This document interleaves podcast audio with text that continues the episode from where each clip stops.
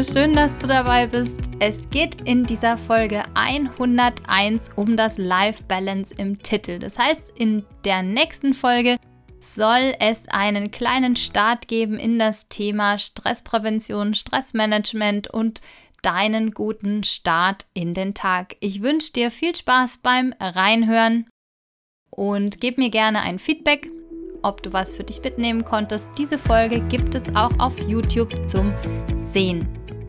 Herzlich willkommen zum Podcast Der Sprung ins kalte Wasser Life Balance für neue Führungskräfte. Wir kümmern uns heute um das Life Balance im Titel. Diese Folge ist nicht nur für Führungskräfte da, sondern für alle, die ihren Arbeitstag gut starten wollen. Dafür gibt es nämlich jetzt Tipps von mir, was ich denn so mache und was du für dich möglicherweise übernehmen kannst oder für dich interpretieren darfst. Was passiert denn jetzt gerade so? Also viele von meinen Coaches auch sind noch sehr oft im, sehr viel im Homeoffice und ja, das mit dem ganzen Start in den Tag, das läuft einfach ein bisschen anders als sonst. Normal hat man möglicherweise einfach den Arbeitsweg, um in diese, diesen Arbeitsmodus zu kommen. Und mir am Anfang in der Selbstständigkeit ging es genauso wie vielen Leuten, die jetzt im Homeoffice arbeiten. Entweder ich habe sehr früh mit dem Arbeiten angefangen, so um sieben, und habe dann um acht gedacht, ups, der ganze Tag ist vorbei und ich habe nur gearbeitet und gut gelaunt war ich dann definitiv auch nicht mehr. Oder ja, ich war überhaupt nicht in diesem Arbeitsmodus, weil ich mich dann in Jogginghose am Anfang dahingesetzt habe und für die Zoom-Calls ein bisschen geschminkt habe oder so. Aber so richtig optimal war das definitiv nicht. Was kannst du jetzt machen, um in diesen Arbeitsmodus zu kommen und zwar in aller Ruhe? Ich habe dazu meine Morgenroutine und für alle, die jetzt denken, oh oh, jetzt wird's esoterisch, kann ich euch beruhigen. Ich bin nämlich definitiv nicht wirklich esoterisch unterwegs und auch kein Yoga-Mensch und sonst irgendwas, obwohl ich das sehr, sehr cool finde, sondern die Tipps, die ich dir jetzt gebe, da such dir einfach das für dich aus, was du für dich übernehmen willst. Es sind eben nur Tipps und alles, was dir hilft, ist richtig und gut.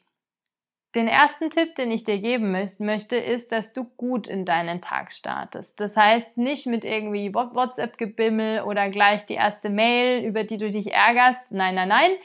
Nimm dir am besten eine Zeit für dich am Morgen, in der du absolut deine Ruhe hast und gut in den Tag reinkommen kannst.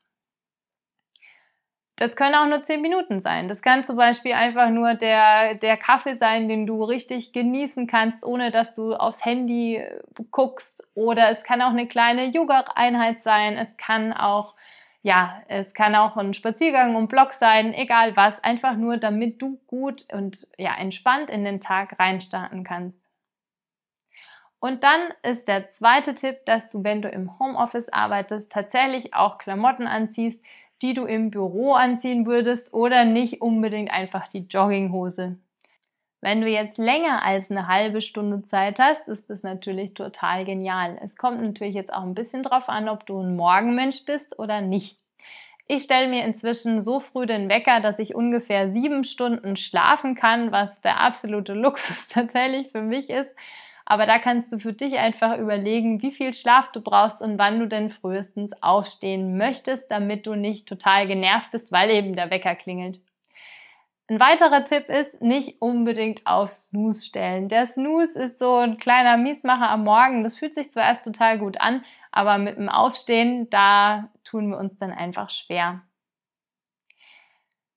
Wenn du jetzt eine Mama oder ein Papa bist und die Kids stehen um 7 Uhr früh auf der Matte, dann kann es natürlich sein, dass du nicht ganz so viel Zeit hast wie jetzt ich, um in der, deinen Tag zu starten.